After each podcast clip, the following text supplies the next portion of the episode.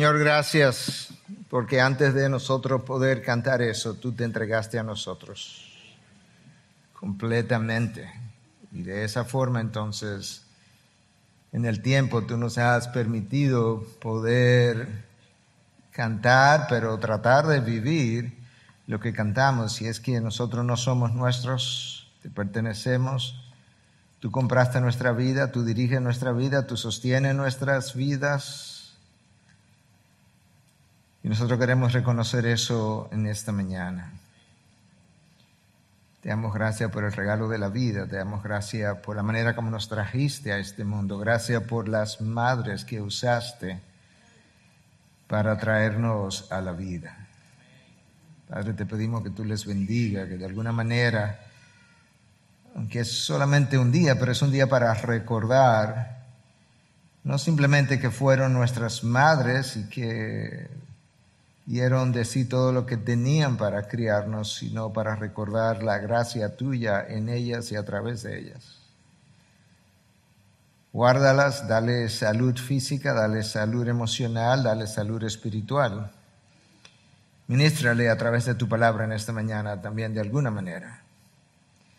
Para el resto de nosotros, Señor, te pedimos que tú nos dé oídos para oír, nos dé voluntad para obedecer, que tú nos dé una mente enseñable, nos, dé un espíritu sumiso, que tú puedas sobreponerte al espíritu de, de rebeldía que es parte de nuestra naturaleza, pero al mismo tiempo quizá nuestro espíritu de, en ocasiones hasta de apatía o de cansancio, con el que muchas veces venimos a tu casa y que necesitamos otra disposición para poder escucharte. Señor, el encuentro con tu palabra es un encuentro contigo. De manera que ayúdanos a ver lo especial que este momento, que todo el servicio es. Pero en este momento que nos exponemos a tu palabra, escudriña nuestros corazones, examínanos, muéstranos, límpianos, cámbianos y después bendícenos. En Cristo Jesús te lo pedimos, su pueblo dice, Amén, amén. Bendiciones. Podemos sentarnos. Ah, madres, bendiciones. Ah, otra vez, que Dios sea con usted de manera muy especial. Al final del servicio, bien al final, les vamos a pedir que, bueno, se lo vamos a pedir para cada domingo, ah, que por favor esperen hasta que hayamos terminado, pero al final, como dicen los jóvenes, al final, final, Ah, yo voy a compartir unos minutos acerca del estado de la pandemia en el que nosotros nos encontramos y lo que yo entiendo ustedes y la población debiera estar conociendo y al mismo tiempo como debiéramos estar respondiendo. Pero no creo que este sea el momento para eso, de manera que esperemos hacia el final. en el día de hoy, yo he titulado mi mensaje, Ora Ama, sirve para la gloria de Dios. Pero eso es un mensaje, bueno, cada mensaje necesita ser introducido, pero este título, con para este mensaje, en medio de la situación en la que nosotros nos encontramos y dadas las primeras palabras de Pedro en este mensaje, yo creo que necesita una introducción y conexión con el momento. Creo que para muchos de nosotros ha sido un tanto sorprendente ver la liviandad ah, en la población local y mundial con que ha afrontado la pandemia, sobre todo en momentos donde los números han estado en aumento. Y manejar en la ciudad y ver noche tras noche una gran cantidad de personas en lugares, ¿verdad?, donde se bebía y comía sin ningún distanciamiento social, sin ninguna medida de protección de ningún tipo, ah, yo creo que llamó la atención de muchos y al final yo creo que mucho de, de esa conducta social terminó en la situación en la que nos encontramos. Pero yo creo que esa es la manera en general como el mundo vive. Yo no creo que es una reflexión simplemente del entendimiento de una enfermedad y su esparcimiento, sino que yo creo que el mundo vive como en otra dimensión, por así decirlo, de la realidad. Algo similar, pero muy distinto, pudiéramos decir, de, de, un video que vio mucha gente recientemente en Israel, mientras los misiles volaban en dirección de la ciudad de Tel Aviv. En un video que vi, una gran cantidad de personas estaba disfrutando el sol en las playas en la ciudad de Tel Aviv o en el o en la misma área y de repente las sirenas sonaron y tú veías todos estos bañistas corriendo hacia un refugio. La playa estaba empaquetada, como dirán en inglés, packed full de gente, ah, mientras los misiles continuaban cayendo sobre la ciudad. Desde la distancia a mí no me pareció una forma prudente de vivir ese momento. No me pareció que era un espíritu sobrio, pero al mismo tiempo yo creo que es algo que ha caracterizado a la humanidad toda la vida. De hecho, Cristo mismo en el sermón del Monte de los Olivos dijo en Mateo 24, 37 al 39, porque como en los días de Noé, así será la venida del Hijo del Hombre. Pues así como aquellos días antes del diluvio estaban comiendo y bebiendo, casándose y dándose matrimonio, hasta el día en que no entró en el arca y no comprendieron hasta que vino el diluvio y se los llevó a todos, así será la venida del Hijo del hombre. La misma actitud de los tiempos de Noé, dice Cristo, será la, actitud en los tiempos finales. Y en el texto de hoy, para que puedan entender mi introducción, hay un llamado de inicio a la sobriedad y a la prudencia. Dos virtudes que no han caracterizado la sociedad y en especial nuestra generación. Nuestra generación ha sido caracterizada por el mundo secular, léase, por el mundo secular, ha sido publicada como una generación egoísta, narcisista, hedonista, rebelde, individualista, relativista, reduccionista y más recientemente, en medio de la pandemia o hacia el final de la pandemia, como la generación de cristal. Esa es la las redes sociales y la prensa y los medios de comunicación y los autores seculares, una generación que carece la fortaleza necesaria para enfrentar las dificultades y que por tanto prefiere como escapar de su realidad. Uno han escapado comiendo y bebiendo y otros a sus hogares encerrados. El texto de Pedro hoy concluye una sección larga, yo se la mencioné, pero probablemente lo olvidaron una sección larga que comenzó en el capítulo 2, versículo 11 y 12, y está concluyendo en el capítulo 4, versículo 11 del día de hoy. Es una sección larga acerca de qué se espera o cómo debiera un cristiano comportarse en todas sus áreas, incluyendo dentro de sus relaciones distintas. Pedro continúa esta temática y la concluye hoy. Y al concluir lo hace de una forma muy peculiar. Porque él concluye toda esa sección larga y el texto corto de hoy, brindándonos como motivación o presentándonos como motivación para vivir el Evangelio en la vida diaria, el hecho de que el fin se acerca. Hmm. No oímos muchos, oímos muchos sermones de esa forma. Pedro hace exactamente lo mismo en su segunda carta en 3.11. De manera que lo que él dice en su primera carta lo repite con otras palabras en la segunda carta. En la segunda carta habla de que como todas estas cosas han de ser destruidas, ¿qué clase de personas debiéramos ser nosotros? Debiéramos vivir en santa piedad. En otras palabras, Pedro entiende que como el fin se acerca, nosotros debiéramos ser ejemplos. Como Pablo le escribe a Timoteo y le dice, sé ejemplo de los creyentes en palabra, en conducta, en amor, fe y pureza. Wow.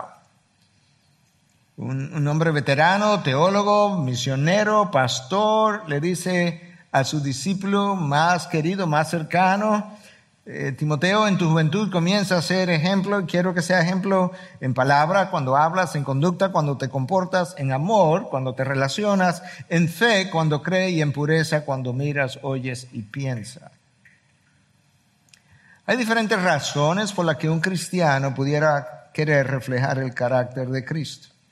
Pero es raro, extremadamente raro, que en nuestros tiempos de positivismo se oiga un mensaje desde el púlpito donde la motivación para vivir el Evangelio en la vida diaria sea el hecho de los tiempos finales y de que el retorno de Cristo se acerca. Ese no es el tema de hoy. Esa es la introducción de Pedro, pero no es el tema de, mi mensaje. Por eso, por eso decía que dada la manera como Pedro comienza, dada la pandemia en la que estamos, y dado el título que yo escogí, necesitaba hacer una introducción.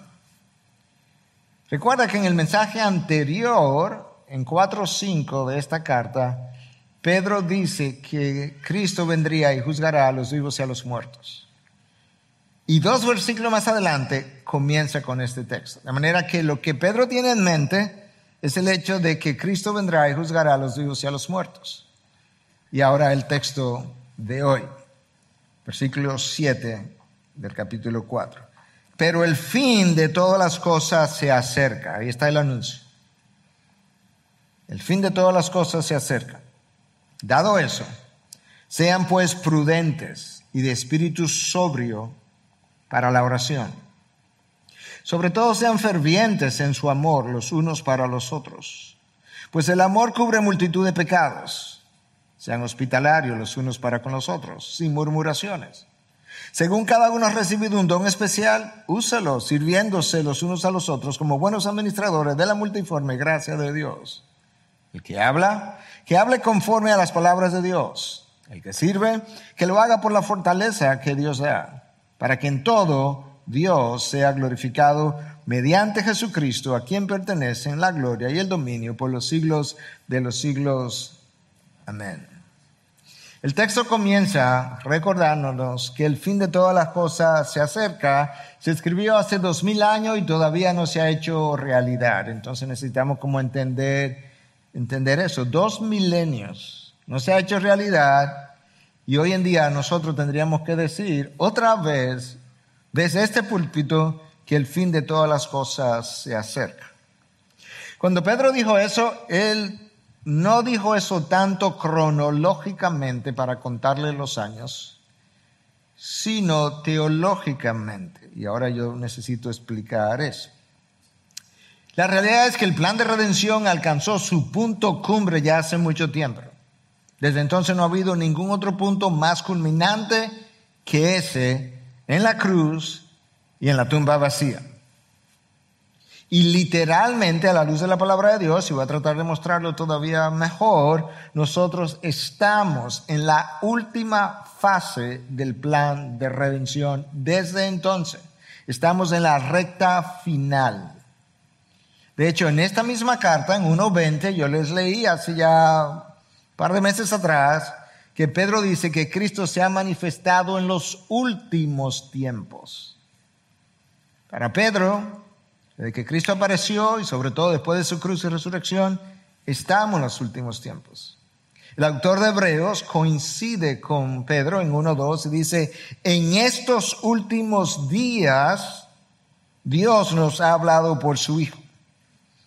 De manera que los últimos tiempos de Pedro son los últimos días del autor de Hebreos. Son nuestros últimos días.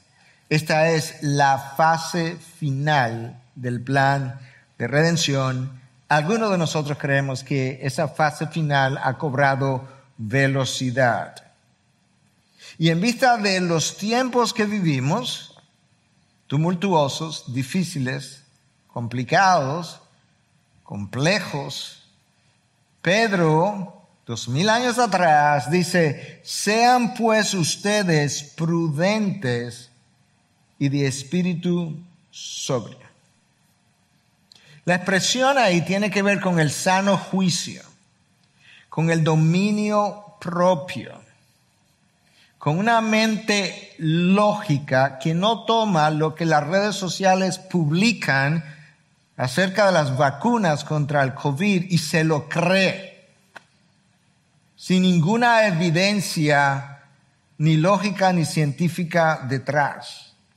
Una mente razonable de buen juicio. Pero nos llama a la prudencia y al espíritu sobrio. Esa es la actitud que debiéramos tener frente a la vida, punto, desde que Dios nos creó. Sin embargo, después que Dios nos creó, pasaron cosas y han continuado pasando cosas y el mundo ha ido marchando de mal en peor, tal como fue predicho. Entonces Pedro nos hace un llamado, pero nota cómo él les escribe a este grupo de personas que están dispersos en medio de la persecución, en dificultad, distinta a una pandemia, pero en, en otro sentido en mayor dificultad porque su vida también estaba en peligro y el régimen entero estaba contra ellos y Pedro le dice, sean prudentes y de espíritu sobrio, pero escucha cómo, para la oración. Wow. Pedro me está diciendo, cuando Pedro dice que yo sea prudente y de espíritu sobrio para la oración, él no me está haciendo un llamado a la oración genérica, Padre, gracias por el día de hoy, gracias por los alimentos, gracias por mis hijos, ah, te pido que tú lo acompañes al colegio, que los cuide, que lo traiga con bien, amén. No, él no está llamándonos a la, a la oración genérica, no nos está llamando a la oración ordinaria, superficial, rutinaria a la que estamos acostumbrados. es un llamado a orar con vehemencia, con una fe que mueve montañas, con persistencia. Hermanos, y yo quiero continuar contextualizando el mensaje de hoy. Si una pandemia como esta, que a la luz de todas las pandemias de la humanidad es extremadamente pequeña, y puede ser que tú hayas perdido un ser querido y eso te suene insensible. Yo no estoy tratando de ser insensible por Dios. Sería lo último que un pastor médico que tiene que ver pacientes de COVID pudiera hacer. Yo estoy tratando de ser prudente y sobrio para ayudarnos a comprender a la luz de la historia de la humanidad delante de qué que nosotros estamos. Si esa pandemia ha sacudido las emociones de esta generación que el mundo le ha llamado generación de cristal, ¿te imaginas de qué forma la iglesia, le estoy hablando a la iglesia, pasaría por un periodo de gran tribulación que pudiera estar, no estoy haciendo profecías aquí, pero pudiera estar al doblar de la esquina? ¿De qué manera nosotros vamos a hacer eso? Pedro dice, yo te voy a decir cómo. Tú necesitas un espíritu prudente, necesitas un espíritu sobrio para orar. ¿Por qué es que Pedro está diciendo eso? Es que nuestras oraciones, no simplemente la frecuencia, no la duración, porque quizás eso no tenga nada que ver con nada, no, la calidad de nuestras oraciones reflejan la profundidad de nuestras vidas. Nuestras oraciones reflejan o no nuestra confianza en Dios. Nuestras oraciones reflejan la centralidad de nuestro diario vivir, Dios o nosotros. Nuestras oraciones reflejan la centralidad de nuestras vidas, Dios o nosotros. En Getsemaní, Padre, que se haga tu voluntad y no la mía. Nuestras oraciones reflejan nuestro espíritu utilitarista, vamos a Dios cuando necesitamos algo, las cosas van bien, no hay pandemia, no hay enfermedad, nadie está afectado, no tengo carencia, no tengo falta, mis hijos no están en peligro, mis hijos están sacando buenas notas, pues no tengo mucha razón para orar. Nuestras oraciones reflejan cuánto yo conozco o no conozco el carácter de Dios. Escucha lo que escribió Jonathan Edwards. El título donde esta frase aparece, dice, hipócritas en la tarea de la oración. Ya el título solo es como convicting, es como productor de convicción. El espíritu de un verdadero convertido es un espíritu de fe y de confianza en el poder, la sabiduría y la misericordia de Dios. Él va a hablar de la oración ahora, pero primero me dice, un verdadero creyente necesita antes de orar un espíritu de fe y de confianza en qué? En el poder, la sabiduría y la misericordia de Dios. En otras palabras, no solamente Dios puede hacer cosas, no solamente Dios es sabio para hacer las mejores cosas, pero Dios tiene misericordia para verme la dificultad y obrar conforme a mi necesidad. Entonces él dice, y naturalmente ese espíritu es expresado en la oración. Cuando tú oras, ese, ese espíritu de confianza en el poder, la sabiduría y la misericordia de Dios sale a relucir.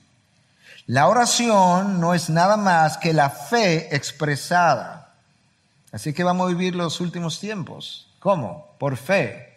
¿Dónde lo voy a expresar? En la oración. La oración verdaderamente cristiana es la fe y la confianza de la respiración del alma puesta en palabras. La oración es la respiración del alma puesta en palabras.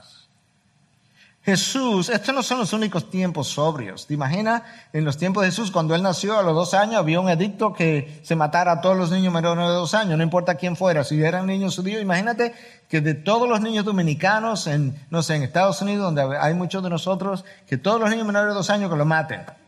¿Tú piensas que eso fue una generación fácil de vivir? Claro que no. Y Jesús, conociendo la dificultad de sus días, la sobriedad de sus días supo orar en una ocasión, más de una ocasión, pero por lo menos en una, toda la noche.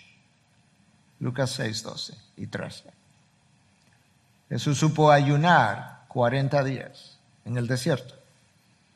Él supo orar con súplicas, clamor y lágrimas. Hebreos 5, 7. El Hijo de Dios, la segunda persona de la Trinidad, clama, suplica, llora en oración. Supo orar por la voluntad del Padre para que se hiciera la suya y no la de él. Supo orar desde la cruz, Padre, perdónalos, perdona a mis enemigos porque no saben lo que hacen. Esa es la actitud de una oración, de una persona de espíritu sobrio, piadoso y centrado en Dios y sus propósitos. De manera que lo que Pedro nos está diciendo, tiempos difíciles en la recta final de los últimos tiempos, de los últimos días, se requiere de oración intensa, guiada por el Espíritu que mora en nosotros, una oración confiada en la soberanía de Dios y una oración confiada en que la oración puede cambiar las cosas aun si no cambia a Dios. Dios ha revelado eso. Dios ha revelado que Él no es hombre para que se arrepienta. Dios no cambia de opinión y al mismo tiempo ha revelado, pero hay cosas que yo no la voy a hacer a menos que tú la pidas. No tenéis porque no pedís, dice Santiago. Cristo vino y dijo, pedid y se os dará. Eso es una garantía. Buscad y hallaréis. Llamar y se os abrirá. Pastor, bueno, pero eso, usted no piensa que todo lo que yo voy a pedir se me va a dar. Eso no es lo que él dice.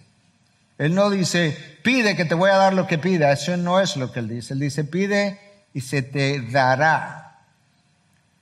Entonces, aunque las garantías son como generales, tú y yo tenemos que tener la confianza en la sabiduría de Dios de que hablaba Jonathan Edwards la misericordia de Dios para creer que aunque la oferta de que se te dará es general, cuando tú pidas Dios en su sabiduría, sabrá darte de manera particular y personal a ti lo que necesitas, aunque no sea lo que pides, pero será mejor que lo que pides.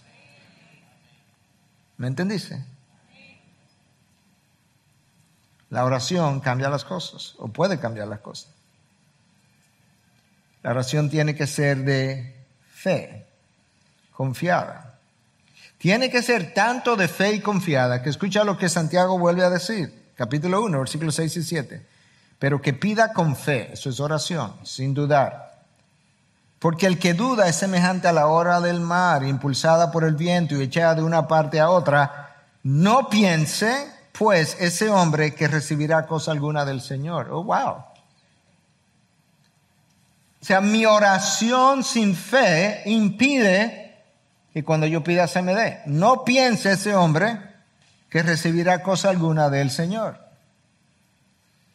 Entonces Pedro me está diciendo, como el fin de las cosas se acerca, sean de espíritu prudente, sobrio, mente lógica, autocontrolada, de dominio propio, para orar.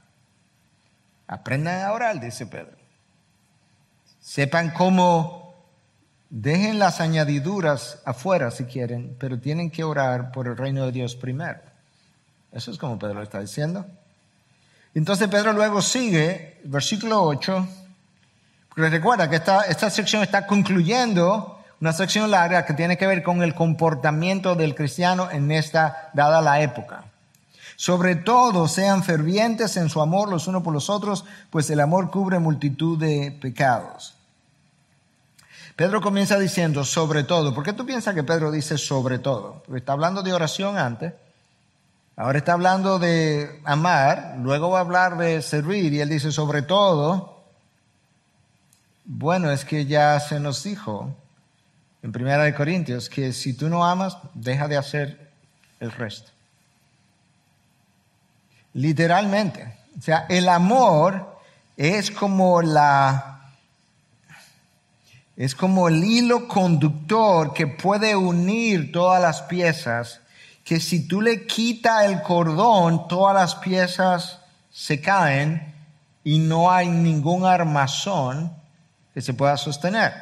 Escucha cómo es que Pablo lo enseña a los corintios en vista de que ellos tenían múltiples dones, lo estaban mal usando, los dones estaban creando problemas. Y Pablo le habla de eso en el capítulo 12, 1 Corintios, capítulo 14, 1 Corintios, y pone algo en el medio, el capítulo 13, y dice, bueno, déjame, antes de yo terminar de hablar de los dones, déjame poner esto en el medio para que me entiendan. Si yo hablara lenguas humanas y angélicas, pero no tengo amor, he llegado a ser como metal que resuena o címbalo que retiñe. Y si tuviera el don de profecía y entendiera todos los misterios y todo conocimiento, y si tuviera toda la fe, toda la fe como para trasladar montañas, eso es lo que se requiere, orar, fe. Pablo dice, si yo tuviera toda la fe para orar, pero no tengo amor, nada soy. Uf. Con razón es que él dice sobre todo. Ámense los unos a los otros. Y si diera todos mis bienes para dar de comer a los pobres y entregara mi cuerpo para ser quemado, pero no tengo amor, de nada me aprovecha. Pastor, si yo estoy aquí predicando y no tengo amor por ustedes, por los que están enfermos de COVID y por los demás, y no tengo ah, sentimientos, y no me duele el dolor del otro, deja de predicar, ve y siéntate, sigue cantando. Quizás la manera como la palabra presenta el amar al otro, quizás sea la forma o el mandato, bueno, yo para mí yo le quitaría el quizás, es el mandato más contracultural de la Biblia entera, por la manera como está presentada. Es una cosa, cada vez que yo la visito, claro que tengo que llenarme de convicción porque es, es algo monumental. Amar a Dios, que es el primer mandamiento, es como entendible. Yo creo que en el Islam sus seguidores tienen, cierto entendimiento de lo que implica amar a Alá. Dios no es múltiple, es uno solo. Estoy simplemente diciendo, analizando la población en general. Yo creo que en el hinduismo la gente ama, sus divinidades, que no existen, pero las aman. Nosotros amamos al Dios trino, el Dios que creemos, único, eterno y verdadero. Y la gente que tiene como una idea cultural de un cristianismo y en el judaísmo también entiende el amor a Dios, aun si no lo lleve a cabo, pero la manera como el amar al otro es presentado en la Biblia cae fuera de todo parámetro, no hay nada con qué medirlo. E, el llamado de Pedro en el contexto inmediato es amar a los hermanos. Él está hablando a hermanos, es verdad, ámense unos a otros, fervientemente. Pero tiene que salpicar más allá. ¿Tú te imaginas que esa comunidad que estaba siendo perseguida y nosotros en medio de una calamidad como la que tenemos, no fuéramos sensibles a aquellos que están en dolor y en sufrimiento? De hecho, esta comunidad perseguida, su carencia y persecución y dolor y pérdidas y muertes fue precisamente lo que los forzó a unirse para sobrevivir. Y de eso que Pedro está hablando, entre otras cosas. Es, es que ustedes están en medio de dificultades grandes, gigantes. Si encima de eso se muerden unos con otros, como está pasando en la iglesia de Cristo en nuestros días, ¿qué chance ustedes piensan que tienen de sobrevivir? Este es el peor momento para comportarnos de esa manera. La dificultad fue el facilitador. Y de verdad que estoy convencido que el mandato más contracultural, más contra la carne, más contra natura de la palabra de Dios es este. Que Cristo lo tomó y lo subió al segundo lugar después del primero, pero lo hizo semejante. Tú amas a Dios sobre todas las cosas, con toda tu alma, mente, cuerpo. Y el segundo es semejante a este. Ama a tu hermano. No, no. Ama a tu prójimo.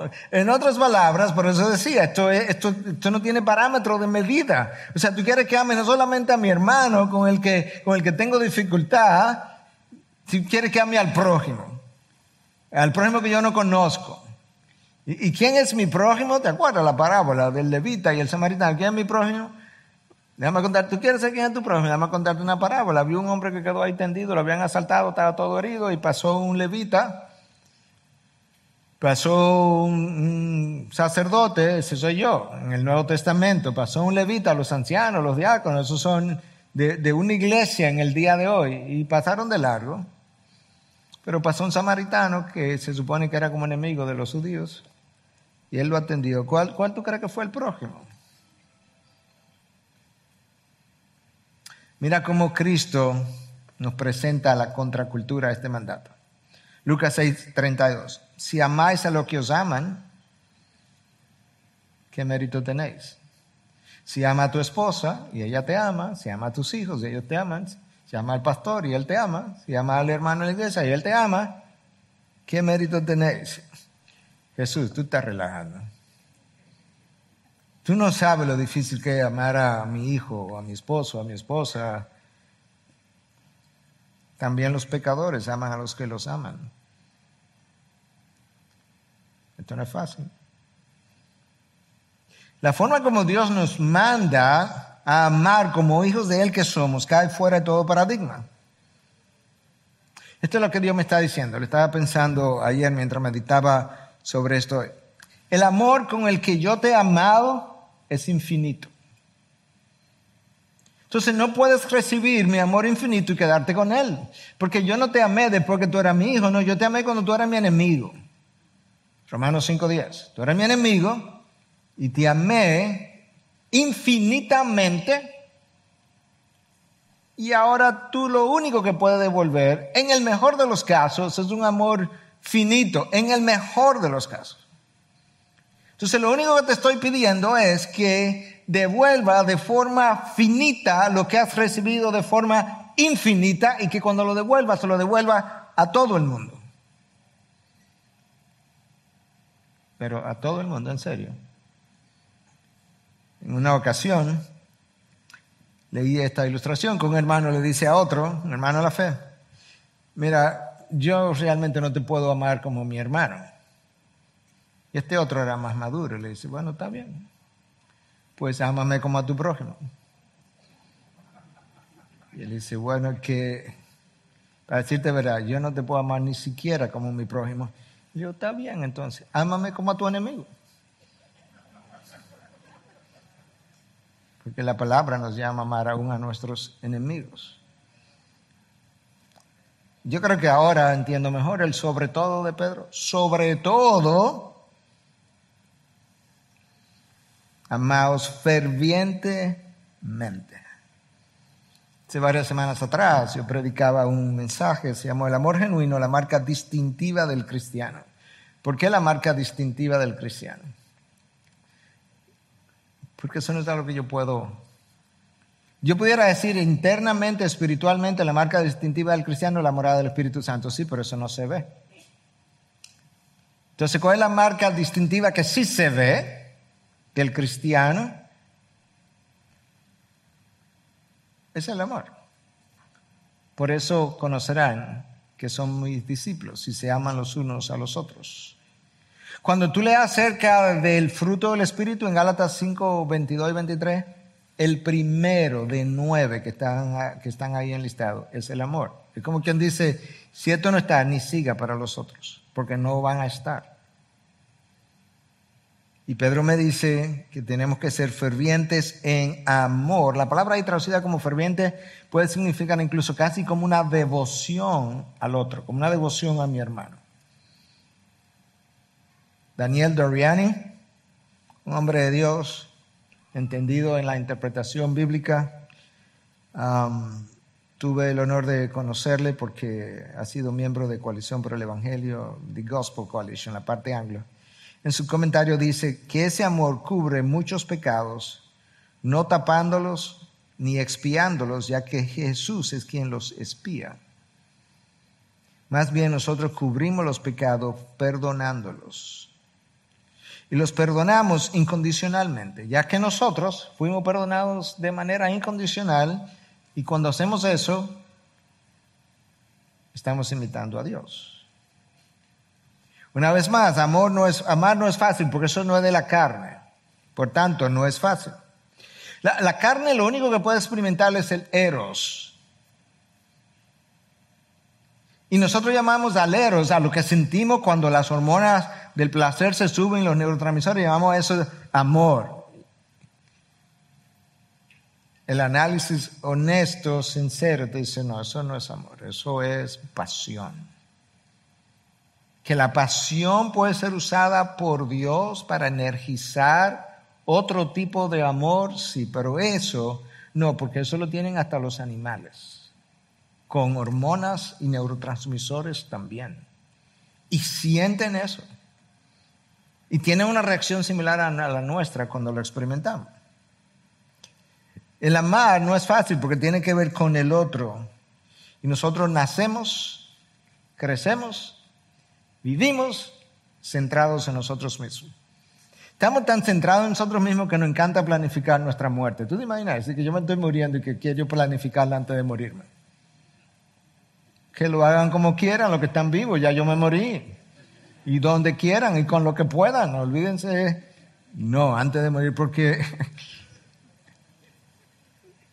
como decía la, la hija de uno de los pasados presidentes de Estados Unidos, de Lyndon Johnson. El problema con mi papá es que cuando él está en una boda, él quiere ser la novia.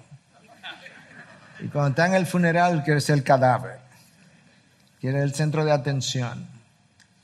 Paul Tripp dice en uno de sus libros, en varios de sus libros, de hecho, que el ADN del, del pecado es el egoísmo. Y decimos que no somos egoístas, pero nos contradecimos continuamente. Nuestras decisiones usualmente no son tomadas esperan el tiempo cuando ya yo haya considerado de qué manera la decisión me va a afectar. Cuando Cristo se encarnó, Él no consideró de qué forma la encarnación lo iba a afectar, que lo afectó para siempre, le dejó un cuerpo humano que Él no tenía, literalmente hablando. Glorificado, glorificado, pero le dejó un cuerpo humano que Él no tenía.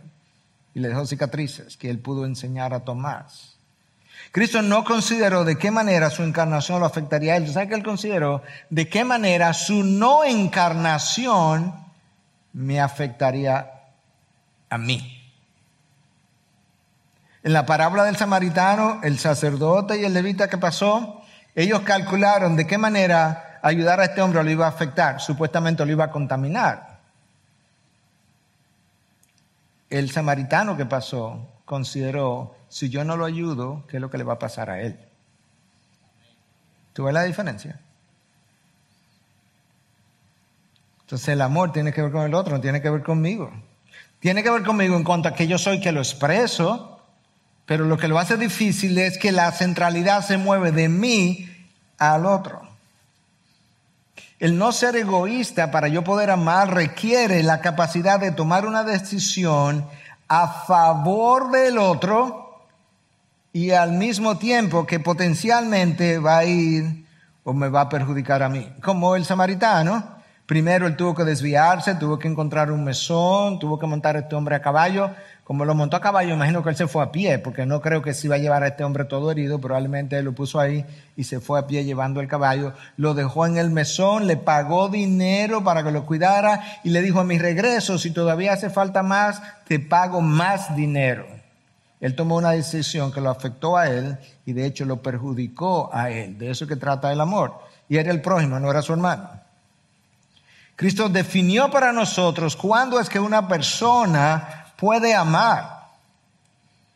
Segunda de Corintios 5:15, para aquellos que ahora viven, ustedes, yo, ya no vivan para sí, ahí está el ADN del pecado, el egoísmo, ya no vivan para sí, sino para aquel que vivió y murió por ellos y resucitó por ellos.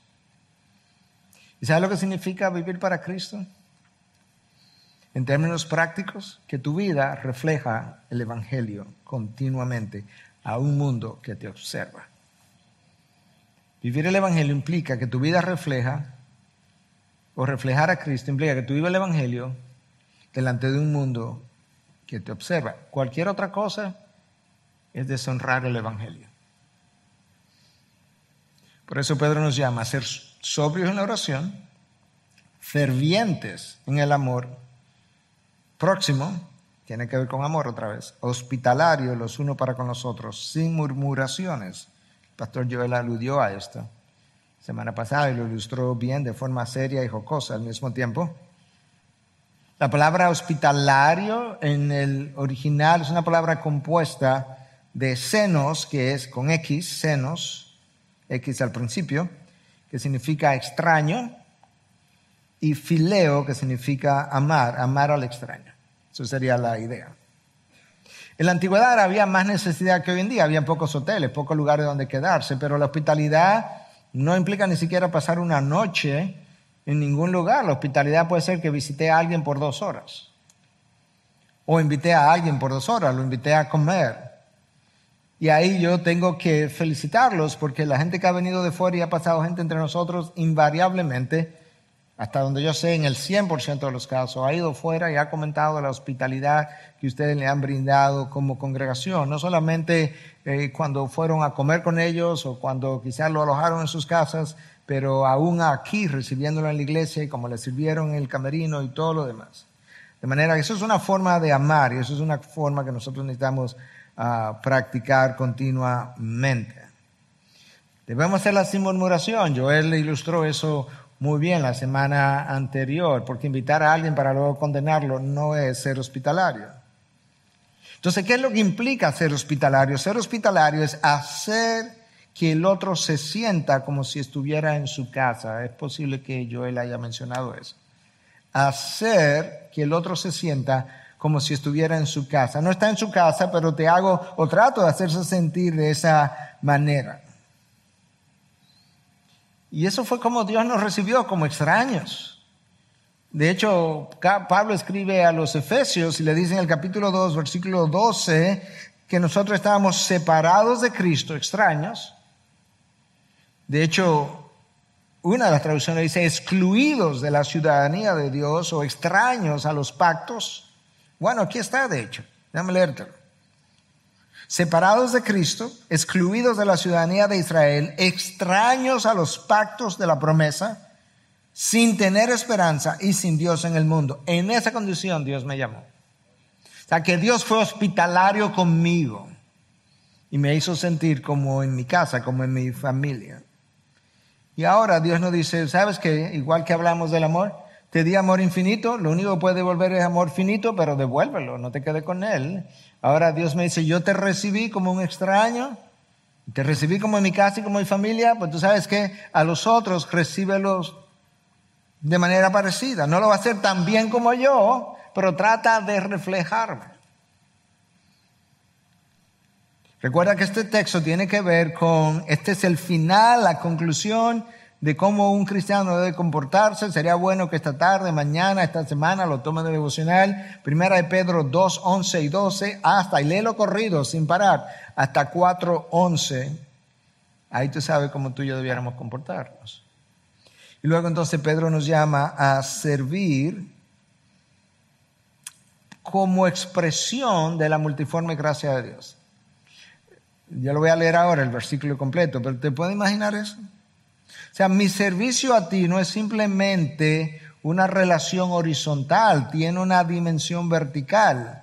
Porque mi servicio a ti, o el tuyo a mí, o el tuyo a otros, se supone que sea una expresión de la gracia multiforme de Dios. llegando a los hombres vía múltiples personas, sirviendo en múltiples lugares, en múltiples formas, a múltiples, en múltiples situaciones. Según cada uno, versículo 10, ha recibido un don especial. No puedes decir, si eres cristiano, que no tienes ningún don. Contradices la Biblia. Puede tener más de uno, pero ninguno no, no puede ser. Según cada uno ha recibido un don especial, especial, dado a ti solamente, para una función particular. Úselos sirviéndose los unos a los otros como buenos administradores de la gracia multiforme de Dios. En otras palabras, cuando yo no sirvo con el don que he recibido, estoy bloqueando la expresión de la gracia de Dios hacia los demás. Porque Dios me dice, el don que se te ha dado es para que lo exprese como una manifestación de mi gracia. Y yo no lo hago. Entonces, tú sabes cuán bien lo tengo que hacer si tengo que reflejar la gracia multiforme de Dios. Cuando nosotros servimos como debe ser, nosotros hacemos lucir bien a Dios. Es una expresión un poco humana, pero es la idea. Porque cuando servimos bien, reflejamos la imagen de Cristo y cuando reflejamos la imagen de Cristo, hacemos lucir bien a Dios ante los demás. Él fue la máxima expresión de lo que es ser un siervo. Servir no es natural, para nada. ¿Por qué? Porque la cosmovisión del hombre caído, y todavía tú y yo, aunque estamos redimidos, pero representamos parte todavía de la caída. Entonces, la cosmovisión, la manera de ese hombre caído de ver al mundo es autocentrada, ensimismada, autoconfiada, comprometida con su seguridad, comprometida con su comodidad, comprometida con sus propios intereses y autojustificada. Hay personas que hacen muchas cosas. Hay personas que son muy activas. Hay personas que no paran de hacer cosas. Son proactivas y no son siervos. Porque la diferencia entre eso y un siervo es que el siervo no obtiene su satisfacción ni de la manera como él se autosatisface al servir, ni el poder que tiene, ni el reconocimiento que tiene, ni la fama que tiene, ni la reputación que tiene, ni el dinero que quizás devenga a, a hacer estas actividades, el gozo y satisfacción de un siervo es única y exclusivamente el servicio que él rinde a otra persona. Más nada. Cuando esa no es mi motivación, yo acabo de descubrir que no soy un siervo. Ay, ay, ay, ay, ay, pastor.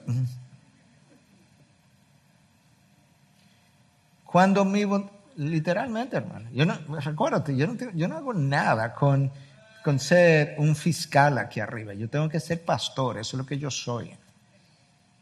Y el pastor pastorea. Pero el pastor necesita reflejar la verdad de Dios como está expresada en la palabra. Y ciertamente, si Cristo es el modelo ideal por excelencia de lo que es un siervo y luego, y luego me ponen a un Pablo y demás, cuando yo descubro, cuando yo me percato de que servir a la necesidad del otro no es mi motivación, acabo de descubrir que no soy un siervo. Estoy llenando una responsabilidad. Alguien pudiera decir, pastor, bueno, yo no tengo el don de servicio, por eso que yo no sirvo. Bueno, el que no sirve, pues no sirve.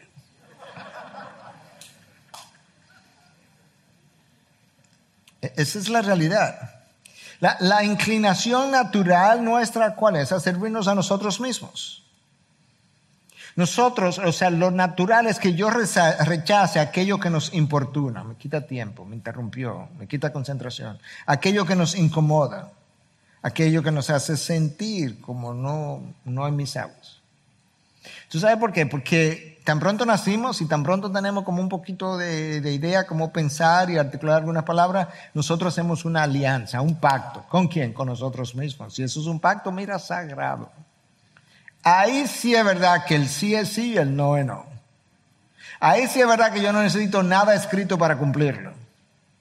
yo tengo la palabra escrita y no la cumplo, pero el pacto que yo hago conmigo, mira, eso no lo rompo yo, porque yo soy un hombre de palabra. En serio. ¿De palabra o de mí mismo? Recuerda, cada uno ha recibido un don especial. Entonces, ¿para qué fue que me lo dieron? Úselo sirviéndose los unos a los otros. Entonces, mira, la función del don es servicio. Y la meta del don, la meta, lo que va a alcanzar, es aliviar la necesidad que el otro tiene. Y cuando eso ocurre, Dios dice, tú, ahora sí estamos hablando. Ahora en ti yo tengo un espejo que refleja mi gracia multiforme hacia los demás. Escucha cómo Pablo se lo explica a los corintios, que no, no sabían qué hacer con los dones, pero lo estaban usando de forma egoísta. Es increíble que nos dan los dones y entonces lo usamos de forma egoísta. Nos dan la oración y la usamos de forma egoísta. Nos dan el púlpito y lo usamos de forma egoísta. Es increíble. Primera de Corintios 12, del 4 al 6. Ahora bien, hay diversidad de dones, pero el Espíritu es el mismo. Hay diversidad de ministerios, pero el Señor es el mismo. Y hay diversidad de operaciones, pero Dios que hace todas las cosas, en todos es el mismo. Tú notaste la Trinidad entera involucrada en los dones. Diversidad de dones, pero el Espíritu es el mismo. El Señor, en el contexto que está usado, es Cristo, pero Cristo es el mismo. Y Dios, que es Padre, es el mismo. La Trinidad está involucrada en mi salvación, la Trinidad está involucrada en mi santificación, la Trinidad está, ah, involucrada en el dar de los dones y en el uso de los dones. Por eso es que Pedro concluye con una doxología, dice que los dones son dados para glorificar a Dios.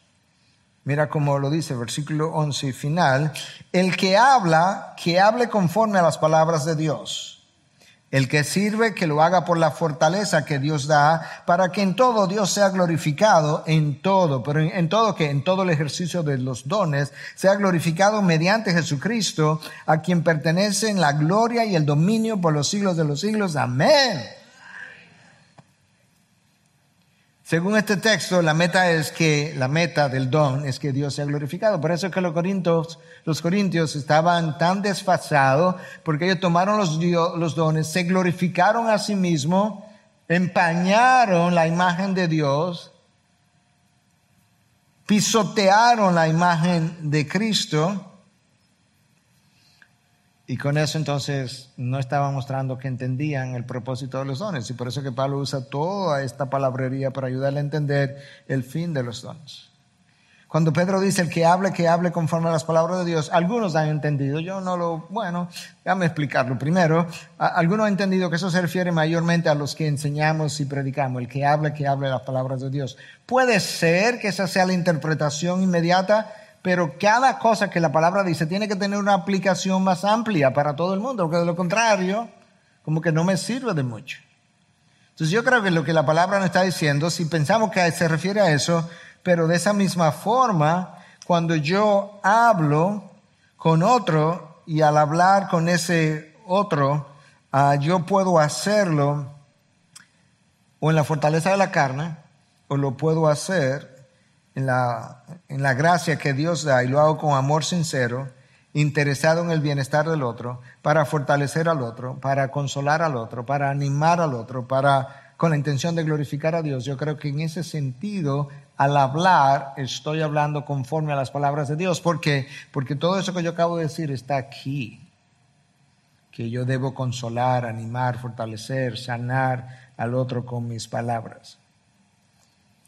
Por otro lado, cuando nosotros hablamos con alguien sin tomar en cuenta el corazón del otro, ni la gracia del Evangelio, ni la gloria de Dios, yo no estoy hablando conforme a las palabras de Dios. Yo estoy haciendo eso conforme a mis propias palabras. Pedro agrega en ese versículo 11, ya lo leí, pero que lo veamos un poco mejor, el que sirve que lo haga por la fortaleza que Dios da. Nota cómo los dones están supuestos a operar. Si yo voy a servir, si voy a predicar, De hecho, yo venía en la madrugada, estaba meditando sobre esto y, y pedí acerca de esto. Si yo voy a predicar, se supone que yo no predique en mi fortaleza, dice el texto. Sirva en la fortaleza que Dios da. Entonces me acordé, mientras reflexionaba en la madrugada, que Pablo dice que mientras, mientras soy, cuando soy débil, entonces que soy fuerte. Entonces le decía al Señor, tú sabes que esta mañana yo necesito ser extremadamente débil en el púlpito para que yo pueda ser fuerte y que este versículo se haga realidad hoy en el púlpito, esta mañana en la IBI, porque dice que cuando yo sirva, yo sirva conforme a la fortaleza que Dios da, pero la fortaleza que Dios da depende de mi debilidad, porque cuando soy débil entonces soy fuerte. ¿Lo viste? Por eso el ejercicio de los dones nos cansa tanto, porque lo estamos haciendo en la fortaleza de otro, en la fortaleza nuestra y no de otro, que es Dios. El que sirve, que lo haga por la fortaleza que Dios da. Entonces, cuando nosotros vemos la operación de los dones, nos damos cuenta que son sobrenaturales. Cuidar de la iglesia, que es una institución sobrenatural, que lo que hace la iglesia es la morada del Espíritu Santo, eso es sobrenatural. Cuidar de la iglesia, que es una institución sobrenatural, basado en sabiduría natural, basado en talentos naturales, basado en entendimientos naturales, no solamente va a dañar la iglesia, nos va a dañar a nosotros, no va a glorificar a Dios y nos va a cansar y nos va a drenar. Hermano, tú puedes ser un gran orador con una riqueza de vocabulario extraordinaria gran talento, capaz de impresionar a los hombres. Tú puedes ser un predicador que tiene un don, ya no un talento dado por Dios, y quizá no habla tan elocuentemente como el orador. El orador impresiona la mente, el predicador, menos elocuente quizás, viene y no simplemente impresiona la mente, impacta la mente y cambia el corazón. Porque tiene el endoso de Dios detrás. Y eso es lo que crea la administración del Espíritu y lo que crea la transformación de aquel a quien Dios ha llamado. La enseñanza sin el endoso de Dios, sin la unción de Dios, cae en terreno árido. Pastor, yo no sirvo porque no tengo el don. Bueno, déjame recordarte que la palabra habla de dones y responsabilidades. Como que hay un don de dar, la palabra describe diferentes, hay diferentes listas de dones y, el dar es un don. Entonces imagínate que alguien, pastor, yo tengo 20 años en la iglesia, no he dado un centavo, yo es un don que no lo tengo. Bueno, puede ser que no lo tenga. Bueno, puede ser no. Si tiene un tiempo en la iglesia y no ha dado nada, pues no lo tiene. Pero está faltando una responsabilidad que tú sí tienes. Entonces resulta que el servicio, pastor, yo no sirvo porque no tengo el don. No, el servicio no solamente que es una responsabilidad. No, es peor que eso o es mejor que eso. Es un llamado. Ahora sí me lo complicaron. Porque el servicio es algo a lo que yo no puedo, yo no puedo eludir eso, porque si eres hijo de Dios, tienes un llamado a servir y no simplemente una responsabilidad. Escucha como Pablo lo dice en Filipenses 2, 3 y 4, como el Espíritu de Dios lo dice vía Pablo en Filipenses 2, 3 y 4, nada hagáis por egoísmo. Recuerda que hablamos de eso. O por vanagloria, nada, absolutamente nada. No hagas nada que esté centrado en ti, ni para beneficio tuyo, sino con actitud humilde, cada uno de vosotros considere al otro, tú que te sale del egoísmo, como más importante que a sí mismo, no buscando cada uno sus propios intereses. No tiene que ver nada con mi beneficio. Eso es servicio. Sino más bien los intereses de los demás. Ese es tu llamado. Ese es versículo 4. Versículo 5, no te lo voy a leer, pero ¿sabes qué es lo que sigue? Haya pues en vosotros la misma actitud que hubo en Cristo Jesús que siendo igual a Dios, no consideró su igualdad con Dios como algo al que aferrarse, sino que se despojó a sí mismo. En otras palabras, si estos dos, tres, cuatro versículos te causan problemas, déjame traerte a Cristo y decirte lo que hizo, y eso debe darte una idea de qué es lo que se supone que tú y yo debiéramos hacer. Eso no solamente que es difícil, sin amor es una imposibilidad, pero resulta que Primera de Juan nos dice que si yo digo ser hijo de Dios y no amo, no es verdad que yo soy hijo de Dios. Bueno, ahora sí está difícil eso. La falta de amor milita en contra de mi conversión. Ya Dios juzgará eso. El servicio ¿Cómo, yo sé si tengo el don de servir? Es que el servicio le sirve a todo el mundo, no a quienes con quienes yo simpatizo. Porque lo que motiva mi servicio no es que yo simpatizo contigo. No, yo quiero mucho a mi pastor. Mira, él tiene 15 años conmigo y me ha servido. Y entonces al otro no le sirvo porque... No, porque lo que motiva el servicio no es que yo simpatice con el otro, es la necesidad del otro. En el siervo, por lo menos. Nosotros estamos tan autocentrados que a la hora de ejercer el don, queremos ejercer el don con la gente que a mí me gusta y me atrae y yo quiero. O que por lo menos me glorifique, me, me, beneficie a mí. Y Pedro dice, no, porque tú, tú no glorificas a Dios, es para glorificar a Dios. Y específicamente a Cristo, a quien pertenecen la gloria y el dominio por los siglos de los siglos. Wow. Los corintios recibieron grandes dones, tengo que cerrar no glorificaron a Dios. Pablo llama inmaduros, niños en la fe, niños espirituales. Si hay algo que queda claro de estos dones, y el servicio es uno de ellos, los dones no pueden operar, no es que se le hace difícil, no pueden operar divorciados del amor. Nada puede operar divorciado del amor. El Evangelio no puede ser vivido divorciado del amor. Dios no puede ser glorificado divorciado del amor. Pedro nos recuerda en estos tiempos finales, en estos tiempos de pandemia, en estos tiempos difíciles, ¿sabes qué? Nosotros tenemos un llamado a la sobriedad, al espíritu sobrio. Tenemos un llamado para la oración, tenemos un llamado a amarnos unos a los otros fervientemente, tenemos un llamado a servirnos de una manera que refleja la multiforme gracia de Dios de manera extraordinaria. Ese es tu llamado y mi llamado. Nada de eso tiene méritos separado del amor de Dios que nos ha entregado a nosotros de manera infinita. Quizás, quizás la efectividad de mi vida cristiana está más relacionada a la calidad de mi amor para con otros que a la, mis devocionales o mi tiempo de oración, porque que Pablo me dice que todo eso pierde su valor en ausencia del amor, 1 Corintios 3.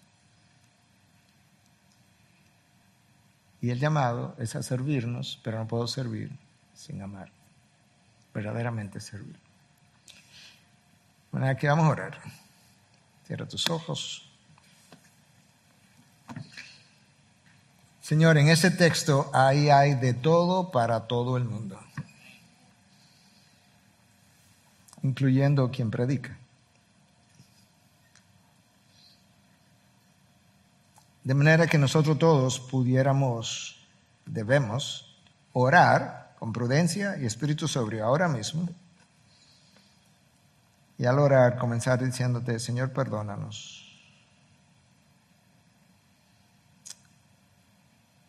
Y ahí tú pones una raya, llena el espacio en blanco. Perdóname ahí en tu palabra, la calidad de mi oración, mi falta de oración, la frecuencia de mi oración, los autocentrada de mi oración, lo egoísta de mi servicio, mi falta de servicio, mi, mi no disponibilidad para aún mis hermanos en la iglesia y los de afuera, mi falta de sensibilidad. Perdónanos la calidad de la oración, la calidad del amor, la calidad del servicio o no servicio. Perdónanos por no reflejar tu gracia multiforme, como tú nos llamas. Quizás este sea un buen día para tú no solamente arrepentirte, sino quizás decirle, Señor, yo en el día de hoy, yo quiero hacer algunas promesas. Quizás algunas tienen que ver en buscar más de ti íntimamente para que me llene de tu amor, porque el amor viene de ti para yo poder amar mejor o verdaderamente a otros. Quizás tú quieras hacer algún tipo de, le voy a llamar promesa, compromiso, quizás sea una mejor palabra, un tipo de compromiso con que vas a servir. Te va a poner a disposición de otros y de tu iglesia incluso para servir. En cualquier capacidad, con el don que Dios te haya dado. Quizás hace un compromiso con tener un espíritu más sobrio frente a la vida, pero en especial a la hora de orar y orar con prudencia. Yo quisiera en esta mañana hacer esa oración final y pedirte que cualquiera que sea tu arrepentimiento en el área que sea, o tu compromiso, o ambas cosas en el área que sea, si eso es algo que tú quieres, a lo que tú quieres responder en esta mañana, y de lo que Dios te ha hablado, y que tú estés dispuesto, pues ahí donde está, ponte de pie, yo voy a orar desde aquí, tú ora con Dios.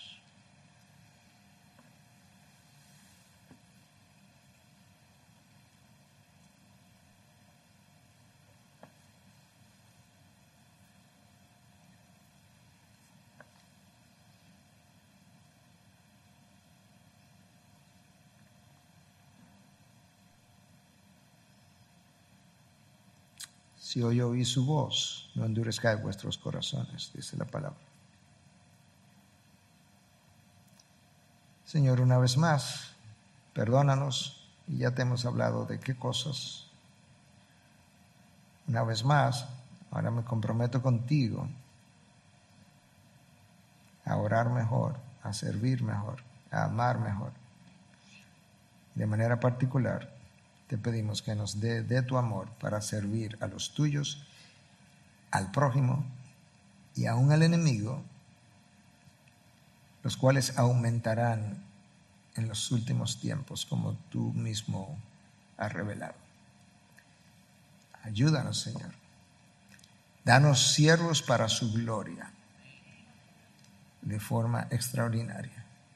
Gracias por tu palabra. Gracias por tu confrontación. Gracias por tu sanación. Gracias por tu perdón. Gracias por tu santificación. En Cristo Jesús y su pueblo dice, amén, amén. Gracias por acceder a este recurso. Espero que haya sido de gran bendición para tu vida. Te sugiero que te suscribas a este canal de forma que tú puedas recibir notificación la próxima vez que hayamos subido un nuevo recurso que pueda servirte de instrucción y bendición.